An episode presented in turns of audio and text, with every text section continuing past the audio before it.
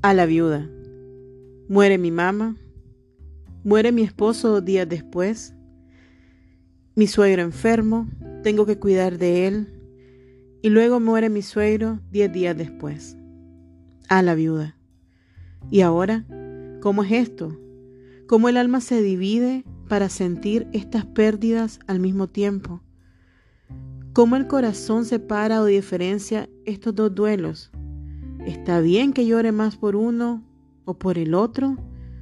¿Será que es por turnos? ¿Estoy bien? ¿Estoy haciendo lo correcto? Y hay más preguntas que respuestas.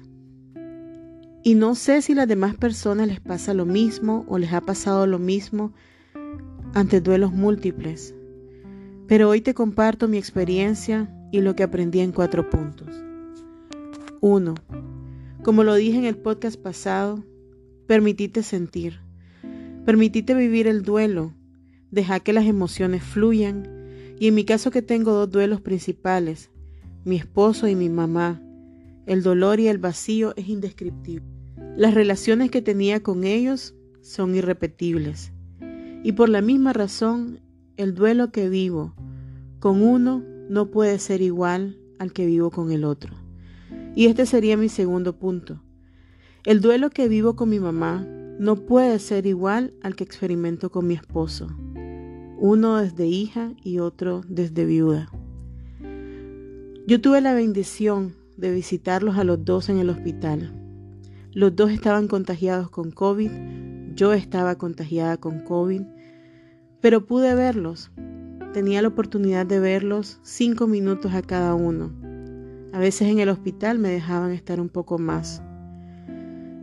Cuando mi mamá estaba en el hospital, al mismo tiempo que mi esposo, un día llegué a ver a mi mamá primero, conversé con ella y en lo posible se miraba bien. Luego corrí al otro pasillo para ver a mi esposo y estando con él me di cuenta que no le había dejado a mi mamá sus toallas húmedas y regresé corriendo sin pedir permiso donde mi mamá. Cuando llego al cuarto donde estaba mi mamá, una enfermera me dice con una voz muy fuerte, busque cómo despedirse de su paciente, tal vez eso es lo que necesita porque ella está muy mal. Para mí es una sorpresa porque hace minutos yo la había dejado bien y corro donde mi mamá y la veo efectivamente muy mal. Y yo sabía que ella había escuchado lo que esa mujer había dicho y agarré fuerzas de Dios porque yo no las tenía. Y le dije, mamita, yo nunca voy a estar lista para despedirme de vos. Y sé que el día que te lleve el Señor a su presencia va a ser en su tiempo y en su voluntad, y no cuando la enfermera o el doctor o el COVID lo diga. Yo nunca voy a estar lista para despedirme de vos, pero sabe que cuando ya no estés, yo voy a estar bien. Y esa fue la despedida que tuve con mi mamá. Esa fue la última vez que la vi, la última vez que le hablé, la besé. Y al día siguiente mi mamá en la mañana había fallecido. Para terminar la historia, debo contarles que ella se había puesto muy mal porque de alguna forma se había desconectado el oxígeno. Y la misma enfermera que me dijo que ella estaba muy mal y que buscara cómo despedirme de ella, se dio cuenta que en realidad estaba mal porque su oxígeno estaba desconectado.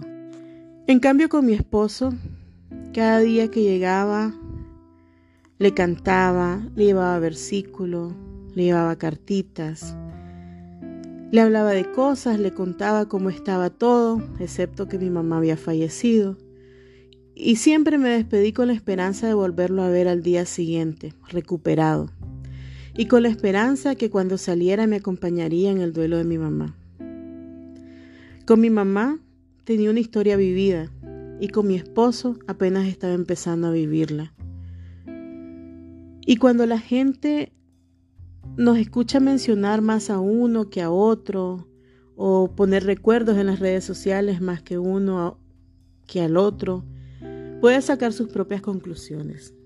Pero esto me lleva al tercer punto. Nuestro duelo no puede responder a las expectativas de las demás personas. No permitan que su proceso de duelo se vea interrumpido o contaminado por lo que las demás personas esperan o creen que debería de ser. Y mi cuarto punto, no seas tan dura con vos misma o con vos mismo. No querrás controlar o dictar cómo vivir el duelo. Así como las demás personas no deberían de decirnos cómo vivir el duelo, no querramos nosotros tener el control sobre el duelo. Y recapitulando los cuatro puntos, uno, permitite sentir. Dos, ningún amor es igual al otro. El dolor y la pérdida no es igual a la otra. Los amores no se comparan. 3. Nuestro duelo no puede responder a las expectativas de las demás personas. 4. No seas tan dura con vos misma. Gracias por escuchar parte de mi historia. Y si crees que a alguien más le puede servir, le puede ayudar, compartila.